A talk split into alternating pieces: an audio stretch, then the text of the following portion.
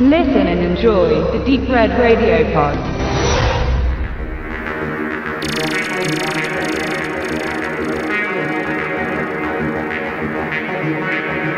Polder. Um diesen Begriff einfach zu erklären, könnte man ihn als Ort der Zuflucht beschreiben. Ein Raum, in dem man dem irdischen Sein entflieht und sich geschützt fühlt. Eine Art Fantasiewelt, in der man sich aufgehoben fühlt. Das kann Literatur sein, ein Computerspiel oder eine andere fiktive Welt, in der man komplett abtaucht. Man kann es aber auch mit den Worten des kanadischen Schriftstellers John Clute versuchen. Eine Enklave verdichteter Wirklichkeit, die durch magische Grenzen von der umgebenden Welt getrennt ist. Ein lebendiger Mikrokosmos, der sich gegen die potenzielle Verkehrtheit der Welt ringsum behauptet. Ein Anachronismus, der absichtlich der falschen Gegenwart widersteht. Des Weiteren heißt es, dass man sich nicht selbst aus einem Polder befreien kann, wenn man zu tief in ihm drinsteckt. Um sich daraus zu befreien, muss man von außen durch intensives Einwirken abgeholt werden. Das klingt so ziemlich nach einer Sucht und trifft es ebenfalls sehr gut. In der Zukunft finden virtuelle Welten nicht mehr am Heimrechner oder in Spielekonsolen statt. Sie werden in unseren Köpfen abgespielt. Markus ist ein Genie seines Fachs und hat das perfekte Game-Erlebnis programmiert. Wirklichkeit und Spiel sind eins. Wenn man lange genug User ist, wird man den Unterschied bald nicht mehr erkennen können. Das ist gefährlich und Markus wird das immer klarer. Doch seine Geschäftspartner sehen in der neuen Technologie ein Milliardengeschäft. Du bist als tote Symbolfigur mehr wert als lebendiger Querulant. So ähnlich ist der Wortlaut, der ihm von seinen profitgierigen Kollegen entgegengebracht gebracht wird, als er das ganze Projekt beenden möchte. Mord ist die Folge.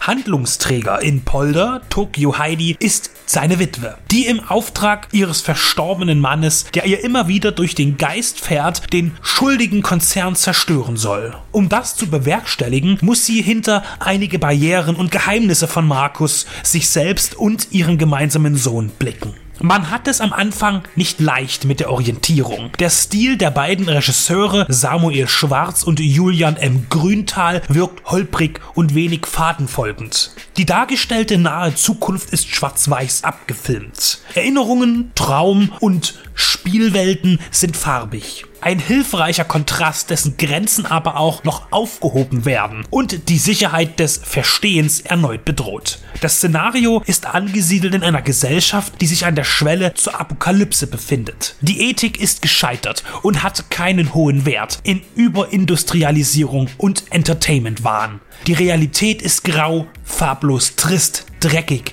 beängstigend. Bunt und erfreulich sind nur noch die Unterhaltungsmedien. Die Botschaft ist klar und keinesfalls futuristisch. Sie ist bereits bei vielen angekommen, vor allem bei jenen, die nicht auf der Sonnenseite des Kapitalismus stehen oder so in ihm leben, dass sie von ihm aufgefressen werden. Dystopie, Science Fiction, Wirtschaftskrimi, Horror, Drama, Polder ist von allem etwas, entscheidet sich situativ für eine Richtung, trennt sie zeitweise sogar voneinander. Deutlich wird das in den verschiedenen Gestaltungen von Momenten und das nicht nur bedingt durch die erzählerische Trennung von Hirngespinst und faktischer Begebenheit. Genauso wie die Figuren in Polder manipuliert werden, so geschieht das auch mit dem Zuschauer. Besonders in den letzten 15 Minuten drehen Schwarz und Grüntal visuell richtig auf, bombardieren uns mit Bildern und inhaltlichen Überschreitungen, die zu Verdeutlichungen werden und ehe man glaubt, jetzt zu begreifen und sich an der eingesetzten Erzählgeschwindigkeit zu ergötzen, wird man auf eine störende Wahrheitsfindung stoßen.